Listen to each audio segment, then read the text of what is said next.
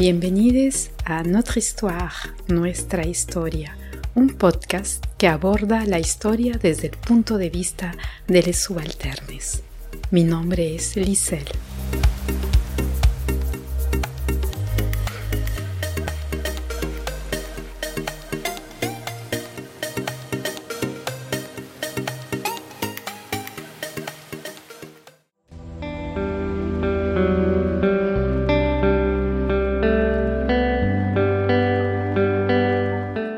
Revolución Haitiana, la libertad o la muerte.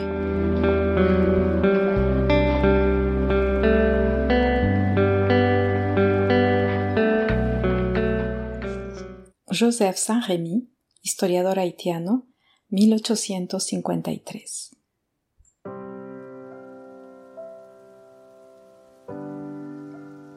Vimos, al final del siglo pasado, en una isla del archipiélago americano, a negros y mulatos, encorvados bajo el peso de la servidumbre más odiosa, levantarse repentinamente, romper con audacia sus fierros, forjar con ellos instrumentos de venganza, conquistar su libertad, mantenerla y hacerla respetar.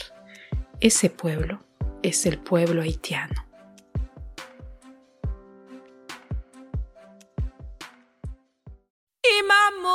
Woy Oh imamo la la woy Wale imamo la la woy Oh maman la la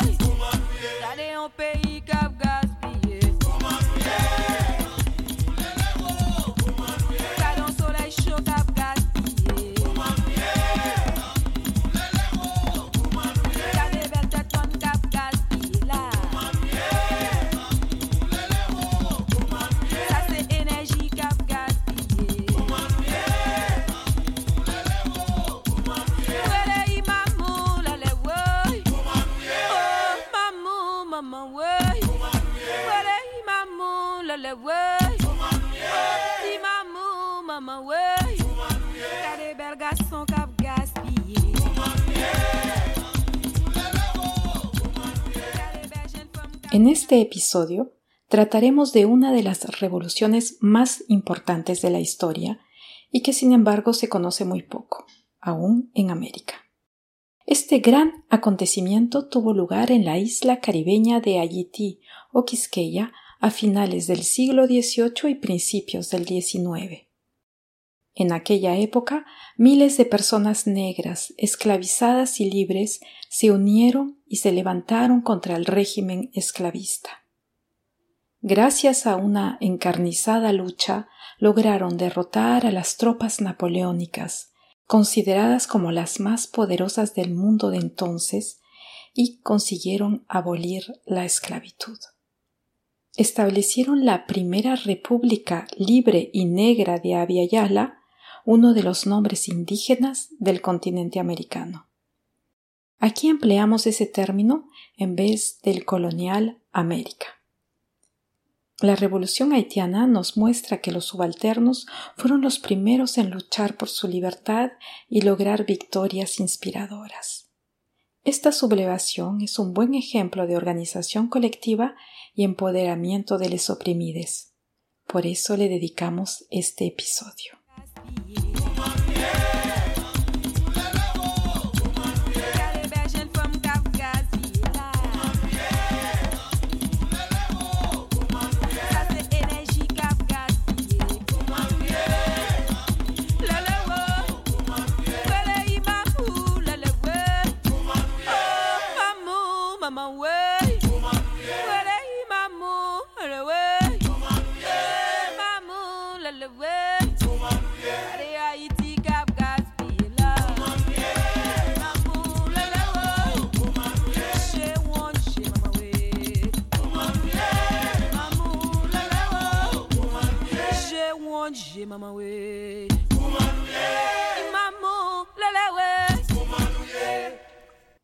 Haití es el nombre que un pueblo originario del Caribe, los taínos, le dio a una isla que hoy reúne a dos países, Haití y República Dominicana.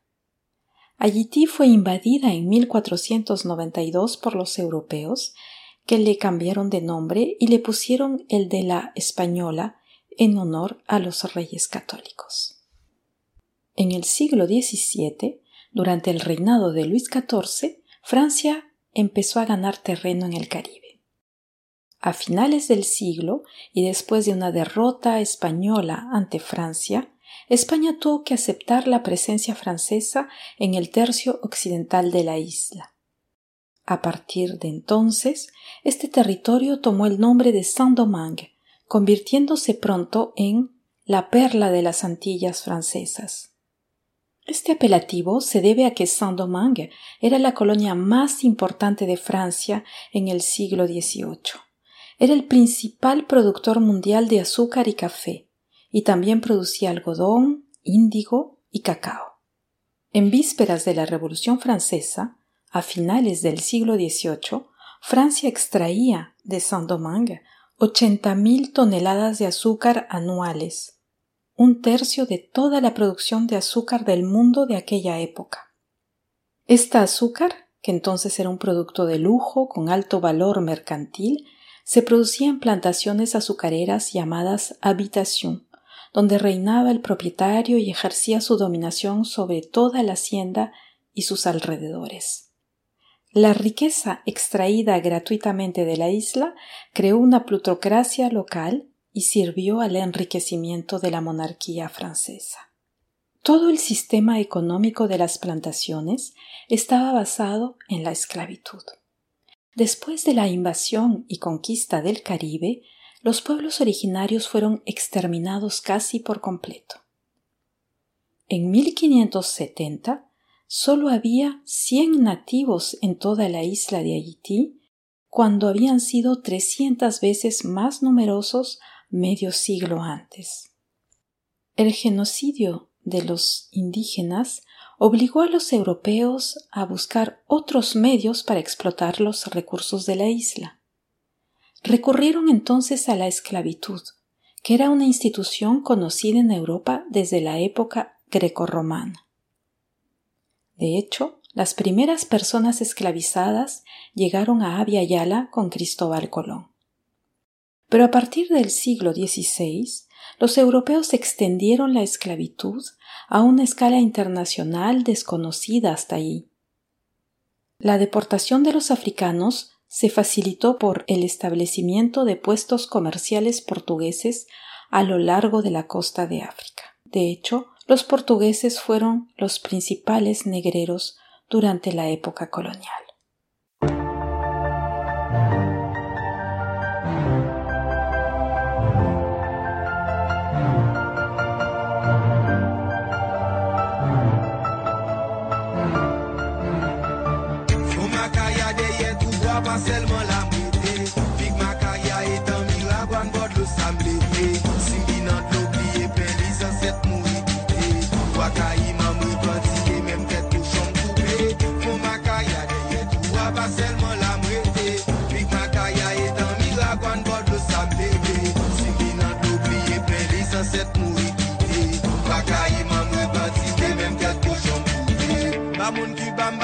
nan zon sa an ba mrete Barajida men souper sistem ap di kote ouye Chaje banj kwa la ap difisil pou e kote m kache Nek ginek pa jwe, se sa mwenye. Pou mrive la nan te isi, se pye m mgi demare Ak yon paket ban patisan nan bato negriye. Travay pou blan ba baton, se pou te slav mwenye. Me malke sa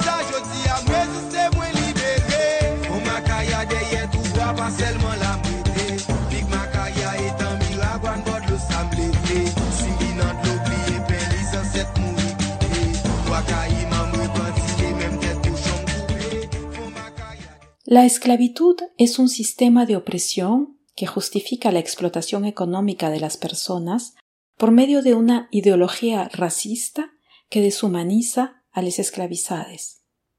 Estas personas no tienen derechos y son consideradas como bienes u objetos.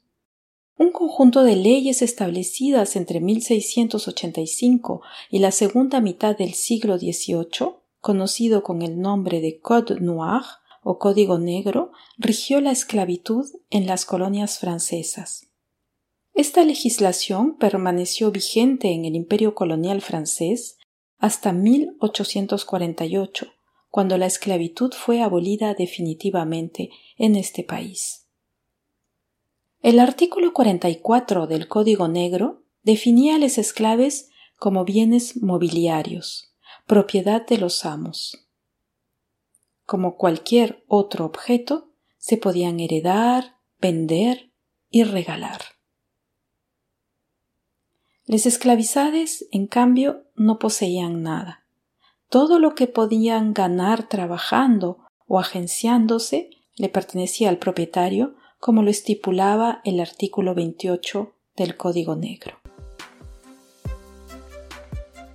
Se declara que los esclavos no pueden poseer nada que no sea de su amo, y todo lo que obtengan por la industria, por donación de otras personas o de cualquier otra manera, será adquirido con la plena propiedad de sus amos, sin que los hijos de esclavos, sus padres y madres, sus parientes ni todos los demás puedan reclamar cualquier cosa por sucesión, disposiciones entre vivos o por razón de muerte. De hecho, hubo casos de personas esclavizadas que lograron ahorrar cierto capital a costa de mucho esfuerzo, pero este nunca les perteneció legalmente. Los amos toleraban que sus esclavos ejercieran actividades económicas auxiliares en su tiempo libre. Esto les servía a ellos mismos en caso de necesidad. Podían tomar el dinero de sus esclaves, por ejemplo, y sobre todo para evitar la rebelión.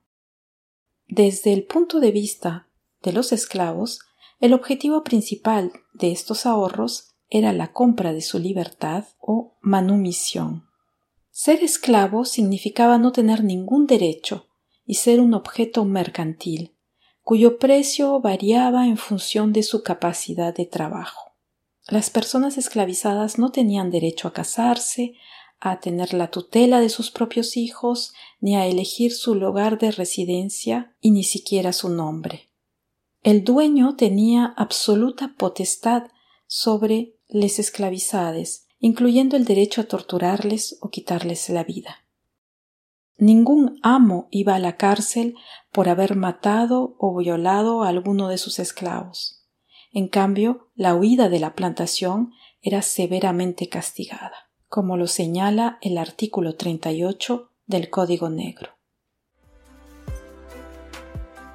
Al esclavo fugitivo que lleva un mes prófugo, desde el día en que su amo lo denunció en la corte, se le cortarán las orejas y se le marcará a fuego una flor de lis en un hombro. Si reincide otro mes de manera similar, desde el día de la denuncia, se le cortará la pierna y se le marcará a fuego una flor de lis en el otro hombro, y a la tercera vez será castigado con la muerte. Rasin mwen lwen sa depase ti lisye Jeremy Ravin mwen plen sa trakase ti fontye dam mari Popye ma pou piro ke mon nan se la mgranti. Mou chwa gen koule bizango avel mbran la ri Mbatize nek nwe cheve kwe nou pa ka fem kouri Mdoke kon ak ganda kamba pet si met mini Koto etan pou a frape se la pou mal danse. Kabri toujou gade jeme play la anvan lantre. Ou makaya deye tou wap a selman.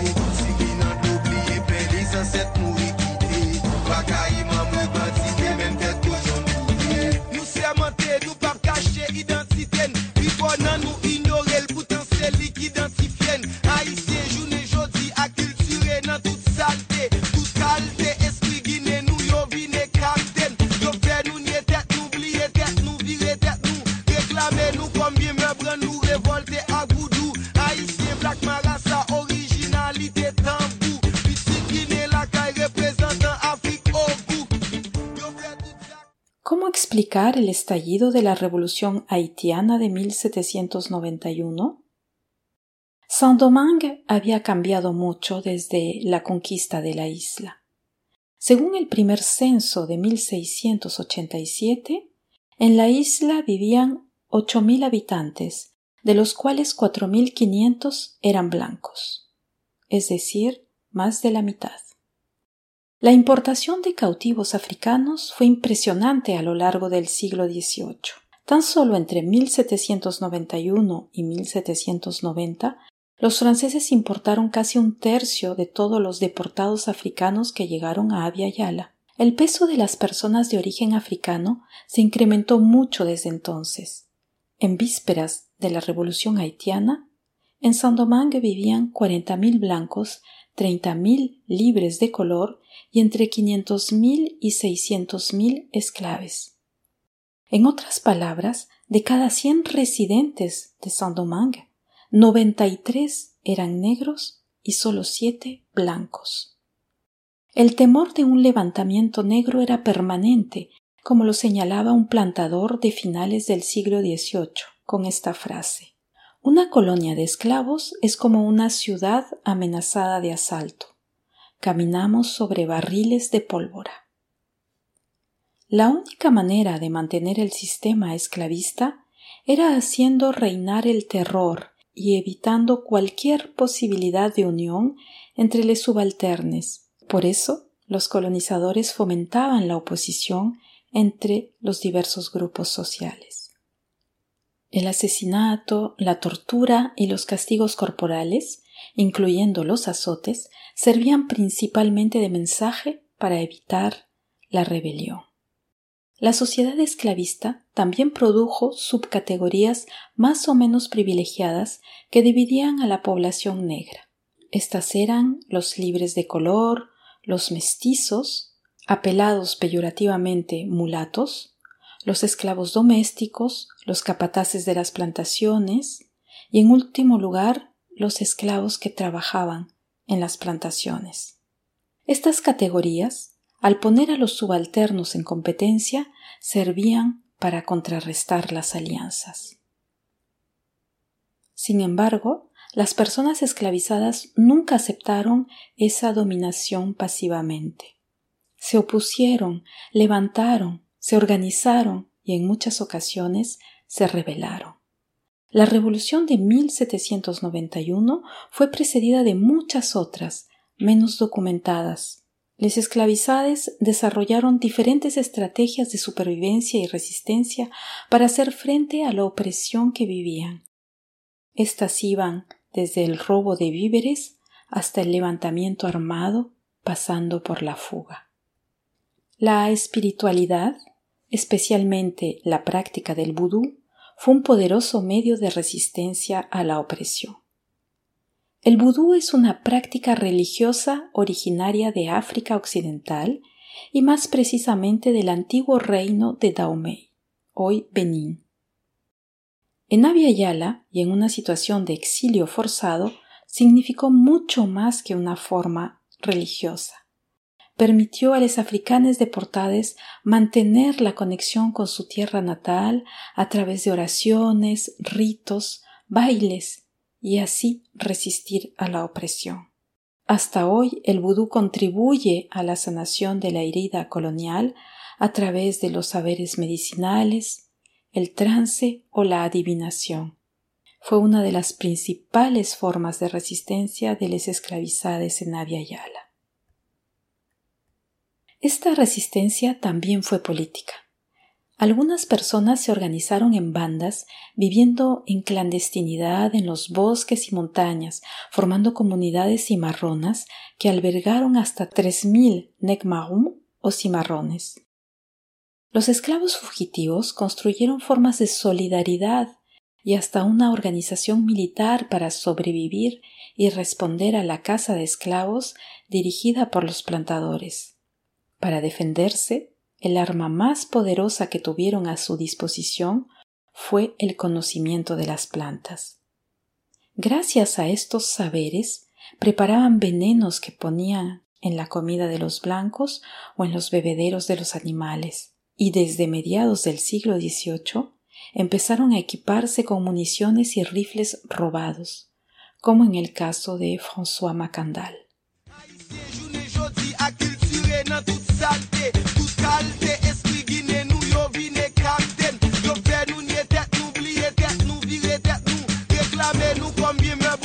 volte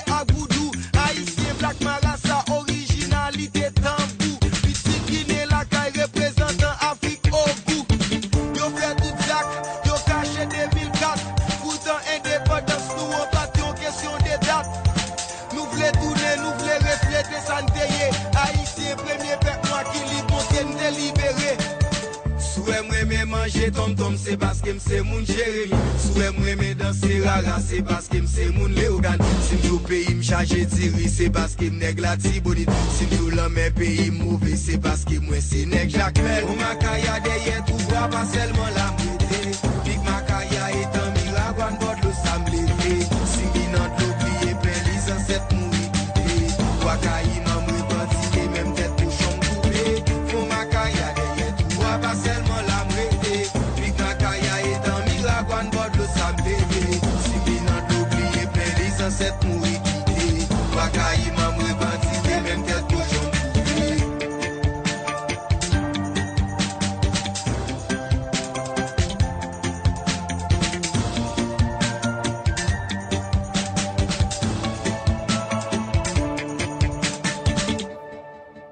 François Macandal era lo que se conoce en América como un bozal, ya que era originario del Imperio del Congo. Fue capturado durante una redada y embarcado de fuerza a Saint-Domingue, donde lo pusieron a trabajar en un ingenio azucarero. Perdió una mano en un molino de caña y de ahí pasó a cuidar animales. Dio el paso que muchos esclavos no se atrevían a hacer por temor a las crueles represalias, es decir, que huyó de la plantación. Integró un palenque y empezó a organizar un ejército de defensa de los fugitivos. La protección era también espiritual a través del vudú, que, como lo dije anteriormente, era y sigue siendo un espacio de resistencia a la colonialidad. Macandal era jugán, es decir, un chamán vudú. Sus conocimientos medicinales le sirvieron para preparar pociones y envenenar a los franceses. Su prestigio le permitió crear una verdadera red de agentes secretos esclavizados que resistían en las plantaciones. La organización política de los esclavizades puso en peligro el sistema esclavista, y Macandal se convirtió en el enemigo público número uno de esa época. Los colonos franceses le pusieron precio a su cabeza y terminó cayendo prisionero. Para Francia era importante que la pena fuese ejemplar para que los demás esclavizades no intentaran hacer lo mismo. El 20 de enero de 1758, el Consejo Superior francés asentó lo siguiente. Se le declaró haberse vuelto temible entre los negros, haberlos corrompido y seducido con engaños, así como dedicarse a impiedades y profanaciones a las que se había entregado, mezclando cosas santas en la composición y el uso de paquetes pretendidamente mágicos, tendiendo maleficios que hacía y vendía a los negros, de haber además preparado, vendido y distribuido ese veneno. Macandal fue torturado y condenado a una pena infamante, ser quemado vivo en la plaza mayor de Cap Français.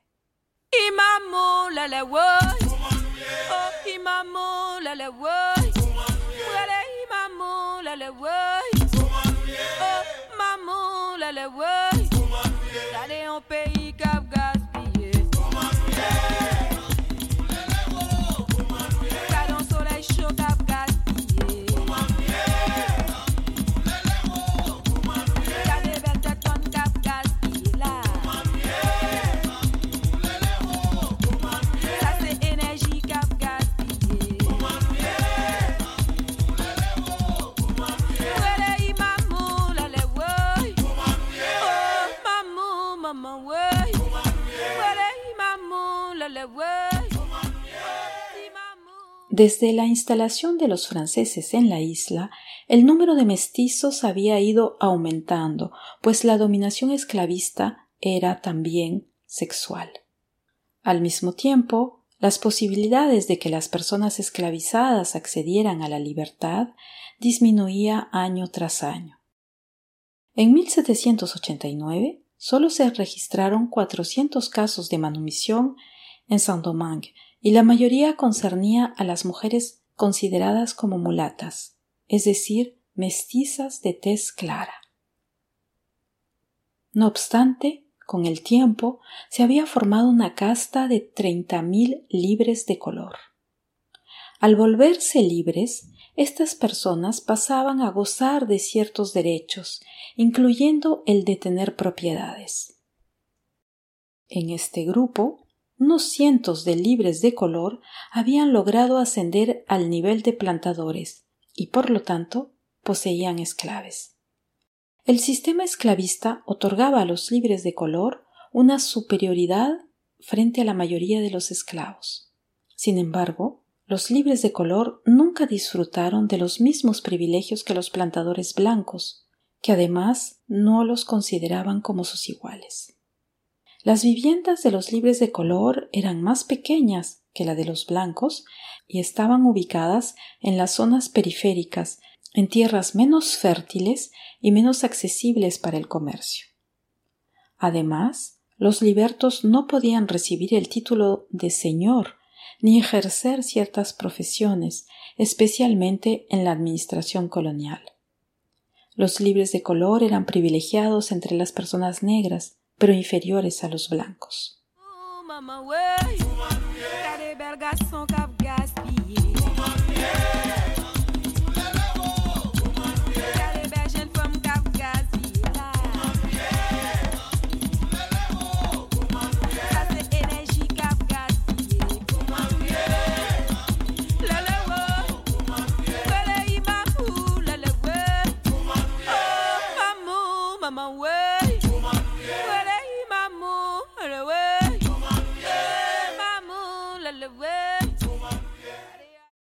La revolución se volvió permanente en Saint-Domingue a partir de 1767, cuando los cimarrones comenzaron a equiparse con armas de fuego.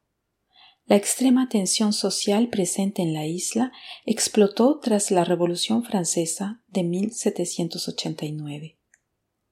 A finales de agosto de ese año, la noticia de la abolición de la esclavitud en Francia llegó hasta las Indias Occidentales. En noviembre se dio a conocer la Declaración de los Derechos del Hombre y del Ciudadano. Los haitianos se hicieron de la fuerza emancipadora del artículo 1 que decía lo siguiente. Los hombres nacen y permanecen libres e iguales en derechos. Las distinciones sociales solo pueden basarse en la utilidad común. Cabe recordar que el texto de la Asamblea Nacional Francesa no había sido escrito para les colonizades. Sin embargo, les esclavizades lo tomaron al pie de la letra y lo utilizaron para alzar sus reclamos abolicionistas. La Declaración de los Derechos del Hombre y del Ciudadano sirvió de detonante a las insurrecciones en las colonias francesas. Los rumores difundidos nos indican cuáles eran las principales motivaciones de los esclavos de aquella época. Propagaron la noticia que se había abolido la esclavitud, que se había prohibido el uso del látigo y que se habían consentido tres días libres por semana a las esclavizades en las haciendas. Recordemos que el trabajo en las plantaciones de caña de azúcar era extremadamente difícil se realizaba del amanecer al anochecer, con un receso al mediodía y a veces un poco de descanso los domingos. La esperanza de vida de los esclavos de las plantaciones era de diez años desde su instalación allí. En esas condiciones resultaba lógico que las noticias francesas y los rumores provocaran una ola de levantamientos, como sucedió en Saint-Domingue. La respuesta fue una represión extremadamente violenta. En Guyana Francesa, por ejemplo, Los esclavos se levantaron cerca de Cayena en noviembre de 1790 para exigir la libertad y la igualdad según los preceptos revolucionarios franceses. Mataron a cinco blancos y un esclavo antes de ser arrestados. Siete insurgentes fueron ejecutados. Rebeliones del mismo tipo ocurrieron en la isla de Guadalupe. En Saint-Domingue, en el otoño de 1789, los libres de color exigieron la igualdad en nombre de la Declaración de los Derechos del Hombre y del Ciudadano, levantándose contra los blancos. A finales de 1790, dos ricos mulatos movilizaron a 300 libres de color para exigir la igualdad de derechos. Fueron golpeados y sus líderes supliciados en la rueda. En julio de 1791, los esclaves lanzaron la revolución haitiana. Delegados de plantaciones de esclavos se reunieron varias veces cerca de Morne Rouge, al norte de Saint-Domingue. El 14 de agosto organizaron una ceremonia religiosa llamada más tarde Juramento de Bois Caimont. Esta ceremonia incluyó el sacrificio y la absorción de sangre animal para soldar y santificar la unión de los insurgentes. El gran oficiante de esta ceremonia fue Duty Bookman. Originario de Jamaica, Bookman era un esclavo, jugán y el líder de los cimarrones.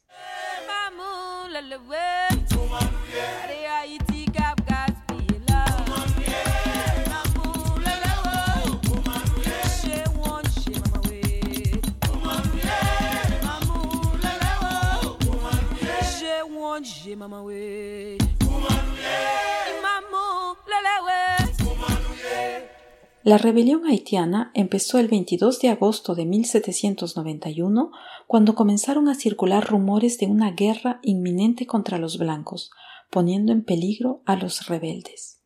En la noche del 21 de agosto, Buckman lanzó la ofensiva. Cientos de cimarrones se extendieron por las llanuras y atacaron las plantaciones.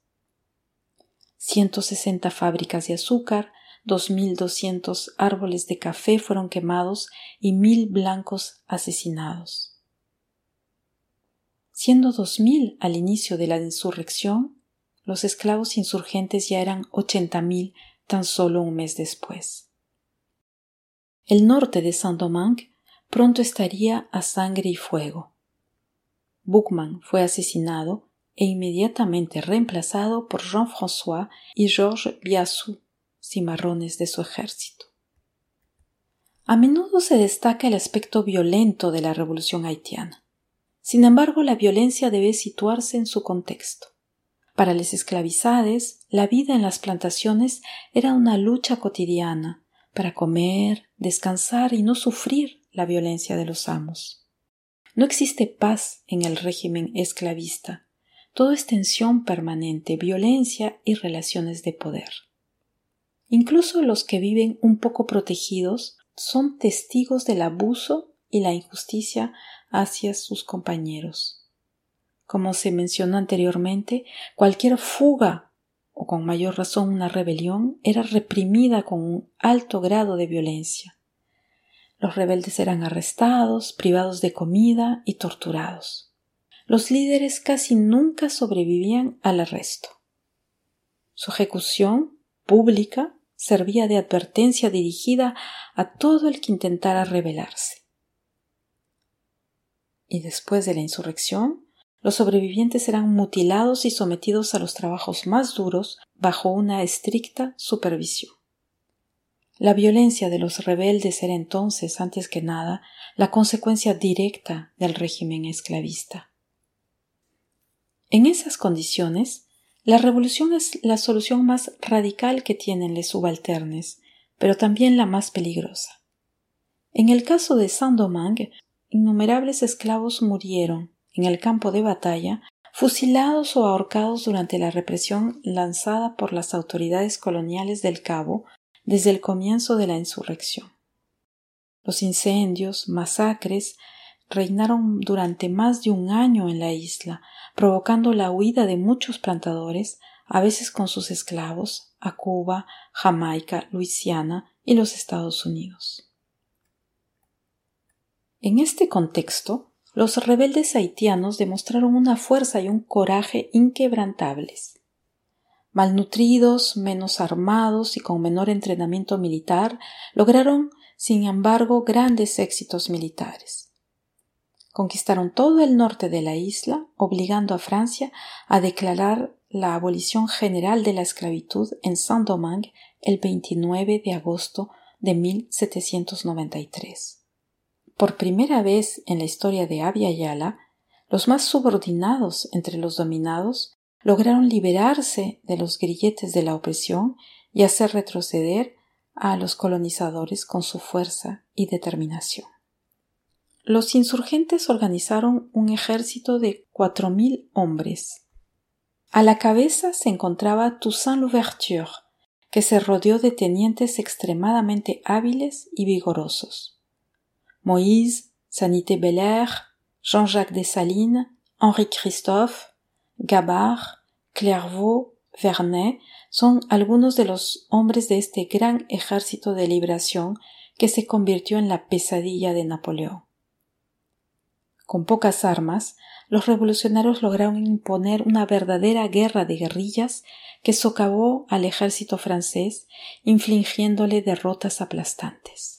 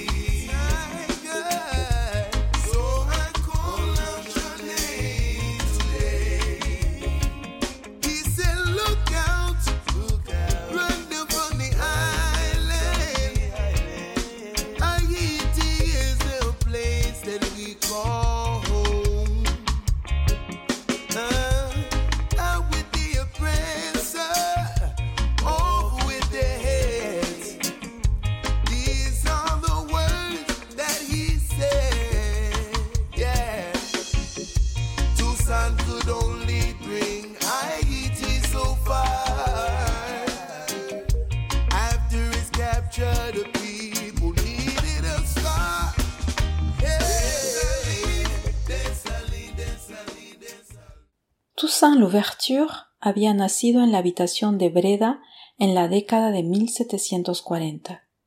Las fuentes señalan que era un hombre sumamente inteligente, un excelente estratega y un quisquilloso político. En su juventud aprendió a leer gracias a su padrino Simón Batiste, que era un libre de color. Su maestro le enseñó rudimentos de latín y geometría, así como a escribir.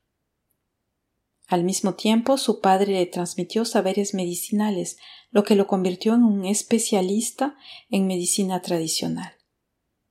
Toussaint no era solo un guardián de esta ciencia tradicional de las plantas, que le valió el título de doctor plantas, sino que la usó para resistir a la opresión esclavista. Sus remedios a base de hierbas le permitieron tratar a los esclavos que se lesionaban mientras trabajaban en el campo de los ingenios para curar a aquellos que sufrían de malaria, fiebre amarilla o escorbuto, un mal muy común entre los esclavos recién llegados a Yala. Toussaint demostró mucho interés por la filosofía de la Ilustración en boga en ese tiempo. Sus discursos y cartas tienen referencias a Renal, Maquiavelo, Montesquieu y Rousseau. Estas cualidades llamaron la atención de los plantadores que lo pusieron de asistente de Antoine François Bayon de Libertad, un colono francés. Establecido en Saint-Domingue desde 1749, Bayon fue el gerente y abogado de la hacienda Breda entre 1772 y 1789, tiempo durante el cual forjó estrechos vínculos con Toussaint.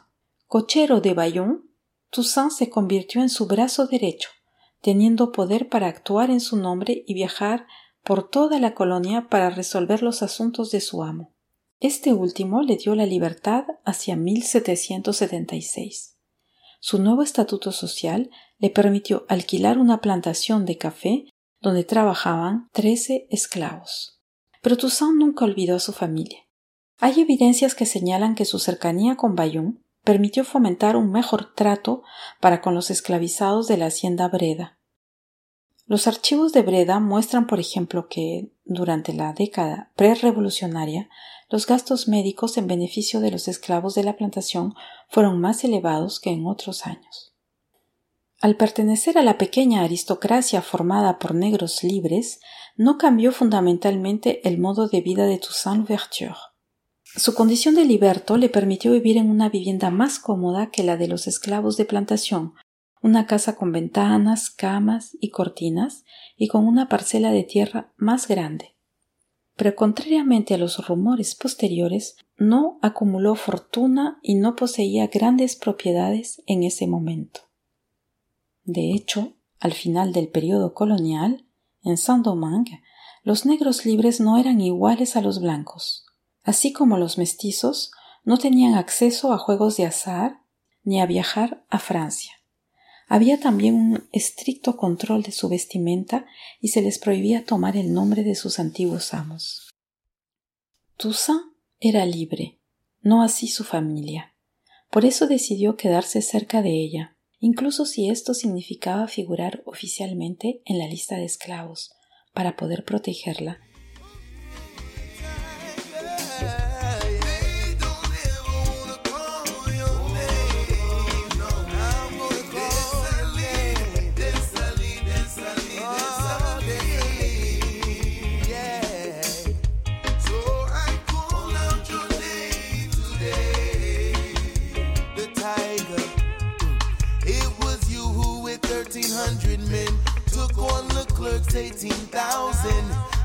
Told Toussaint never to trust the French. He did not listen and he died in prison. It was you who went back to the roots. Knowledge of your culture and fighter for the truth.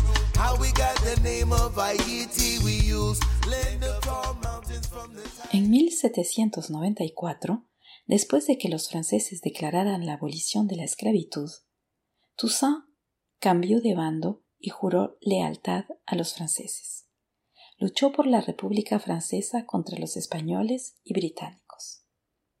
En agosto de 1798, Toussaint negoció la rendición de los británicos que aún ocupaban el este de la isla. En vez de valorar su capacidad militar, ésta suscitó el recelo de los franceses, en particular del general Edouville, contra el cual Toussaint se había rebelado en 1798. A pesar de ello, su fuerza y prestigio crecía cada día más en la isla. En junio de 1799, Toussaint participó en la llamada Guerra del Sur contra el general André Rigaud. Este conflicto reunió a la casta de los negros, liderada por Toussaint, y la casta de los llamados mulatos, liderados por el general francés André Rigaud. En julio de 1800, Toussaint salió victorioso. La primera medida de Toussaint fue extender la abolición de la esclavitud a Santo Domingo, la parte española de la isla de Haití. La esclavitud existía allí y había pandillas españolas que asaltaban las aldeas francesas cerca de la frontera haitiana para capturar a los hombres y mujeres jóvenes negros y venderlos como esclavos. Toussaint invadió la parte española y Napoleón Bonaparte aprovechó la ocasión para hacerse de la parte española de la isla. A cambio, Toussaint recibía el reconocimiento de su cargo de líder. Promulgó entonces una constitución autonomista. Se nombró a sí mismo gobernador vitalicio de Saint-Domingue, que seguía siendo tierra francesa, conservando la posibilidad de designar a su sucesor. La constitución abolía la esclavitud, pero mantenía el comercio de esclavos. Como buena estratega, su táctica era negociar con los franceses para obtener más derechos para los colonizades. Esta estrategia se mostró poco viable a largo plazo, pues los franceses nunca lo consideraron como un igual y aprovecharon la primera oportunidad para tenderle una trampa. Lo hicieron prisionero y lo deportaron a Francia, donde murió en 1803.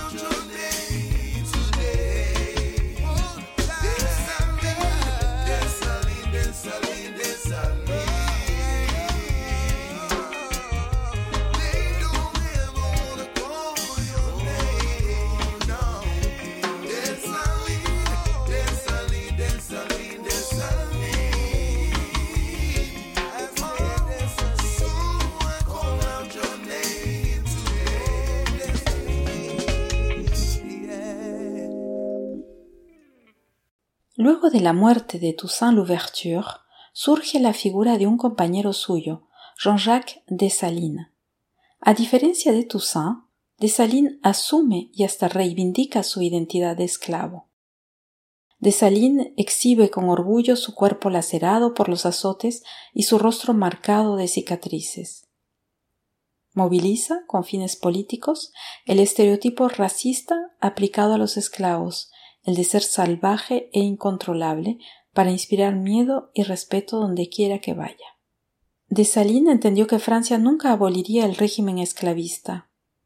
De hecho, Napoleón restableció la esclavitud en Saint-Domingue en 1802. La noticia cayó como un garrotazo y suscitó la consternación, el miedo y sobre todo la ira. Tras el restablecimiento de la esclavitud, empezó la segunda fase de la revolución, con Dessalines a la cabeza. Ante el fracaso de la negociación con Francia, la rebelión se volvió más radical. Esta vez se destituyó a los generales negros que habían pasado al servicio de Francia y los combatientes de segunda categoría son nombrados generales. L'amour, d'Errance, la fortune, dommage.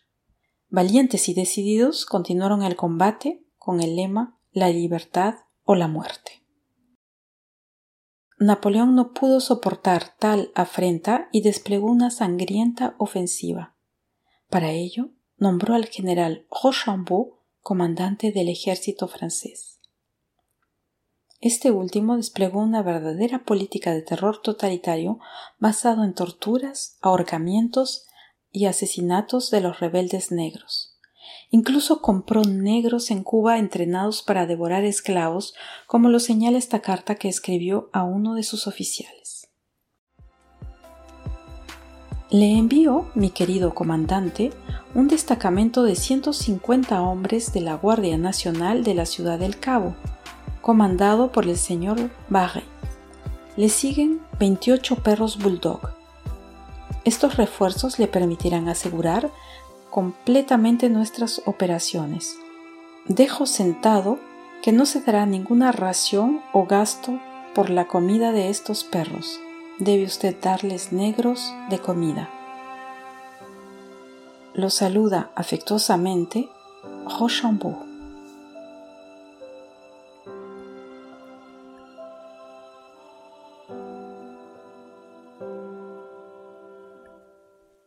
Sin embargo, esta política de terror no debilitó la impetuosidad de los combatientes negros que actuaron colectivamente y con mucha valentía.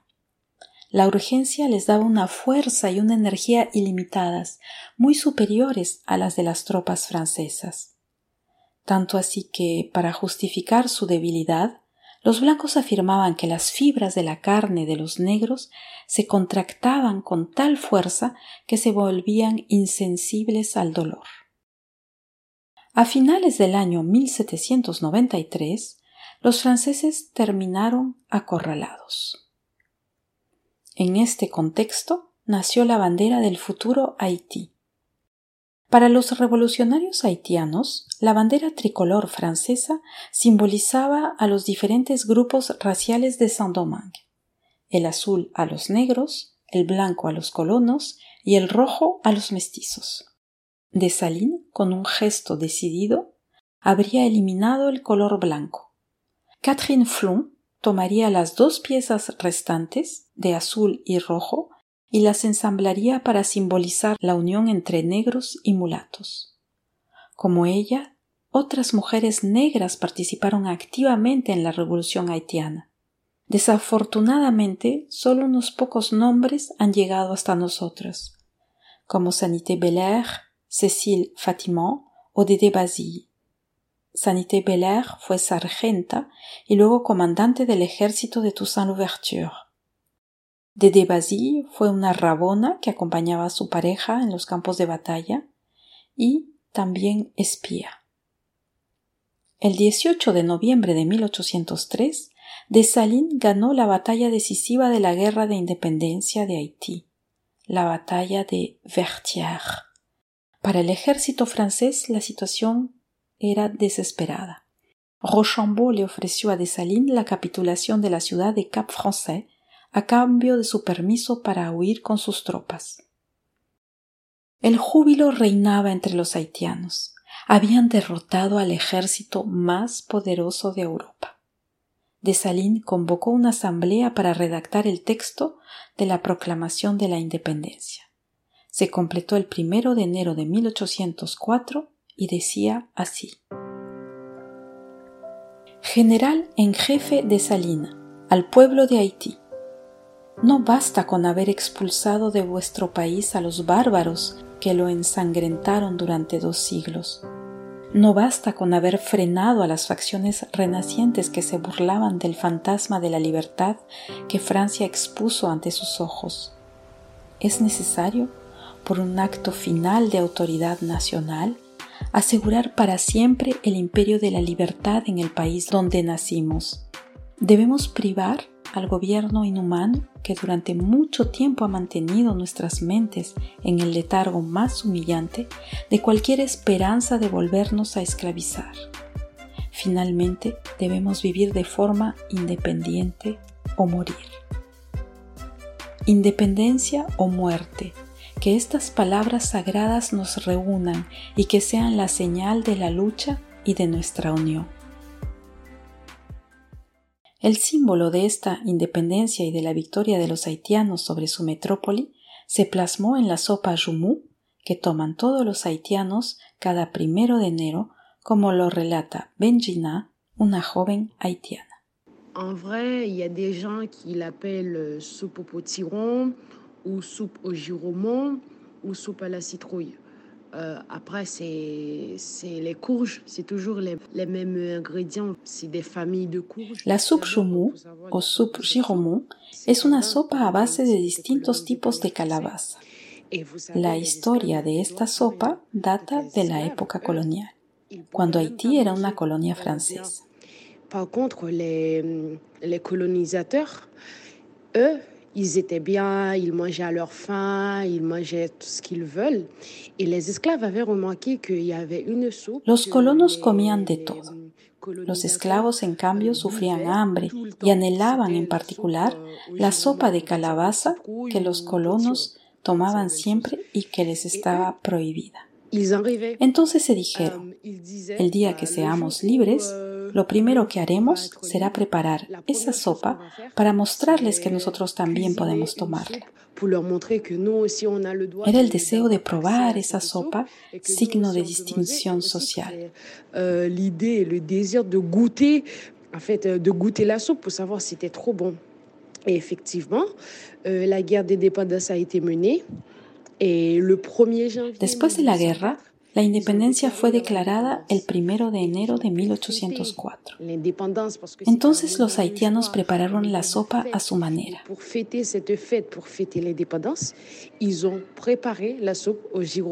Au potiron, à la citrouille, euh, sauf qu'ils l'ont modifié à leur, euh, à leur euh, façon, ils ont mis des trucs.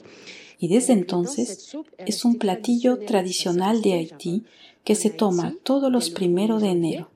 Para todos los haitianos, de dentro y fuera del país, la sopa Jumu es símbolo de fiesta, de año nuevo y de esperanza en el futuro. Le 1er janvier, tu sais très bien qu'il y a une soupe à faire.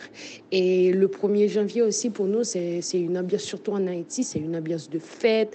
C'est le nouvel an, mais aussi c'est la fête pour nous parce que c'est un mode, tu finis toi ta maison. La sopa se toma durante toda una semana. Et cette soupe, tu fais genre euh, une marmite énorme de soupe. Et cette soupe, euh, les gens boivent cette soupe durant, on va dire, maximum une semaine.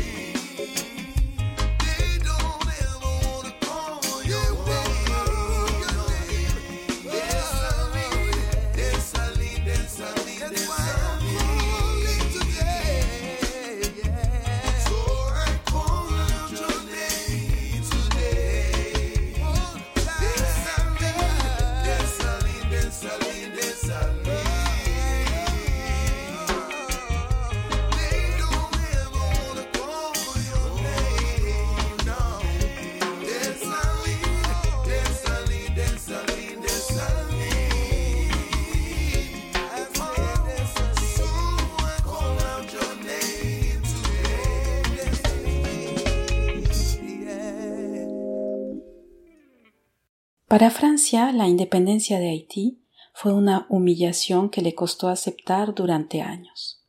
Recién 20 años después, en 1825, el gobierno de Carlos X decidió por fin reconocer la independencia de su ex colonia caribeña. En realidad se trató de una venganza vestida de reconocimiento, pues Francia le hizo pagar muy caro la afrenta. En primer lugar, proclamó a los cuatro vientos que concedía voluntariamente la independencia a Haití, cuando en realidad le impuso un tributo financiero a cambio de la paz. Haití es el único país de las Américas que pagó una fuerte suma de dinero para obtener el reconocimiento de su independencia.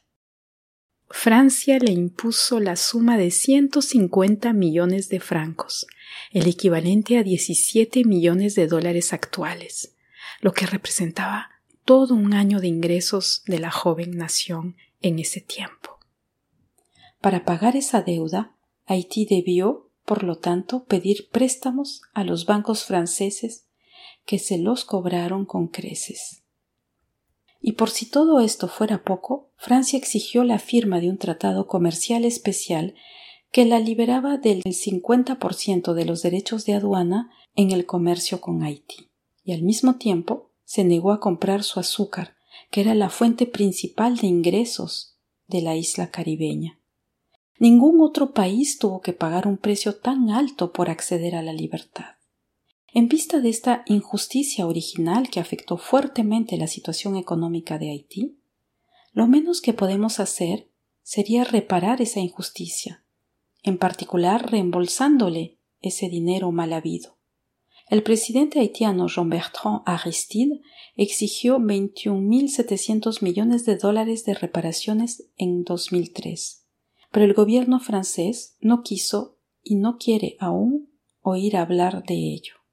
Para Francia solo se trata de una deuda moral que ni siquiera ha merecido disculpas públicas.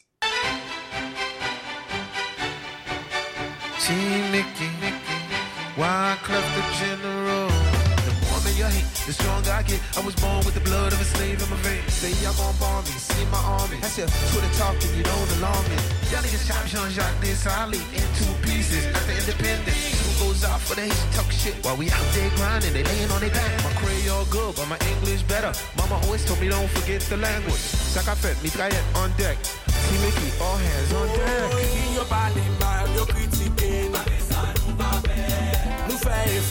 Batre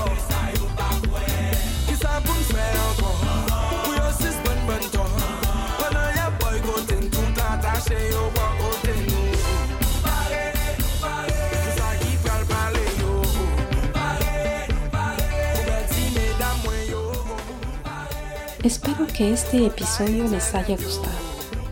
Si es así, les invito a compartirlo, pues el saber es una herramienta emancipadora. Podrán encontrar las referencias en la descripción del episodio. Sus sugerencias y comentarios son bienvenidos y pueden dejarlos en nuestras páginas Facebook e Instagram. Hasta pronto.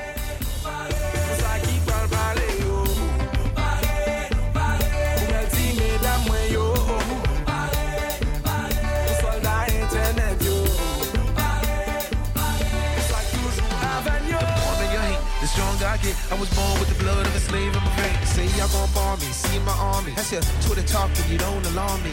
Y'all niggas chop Jean-Jacques Desali in two pieces. After independent, two goes out for the hate, talk shit while we out there grown. Miami, New York City,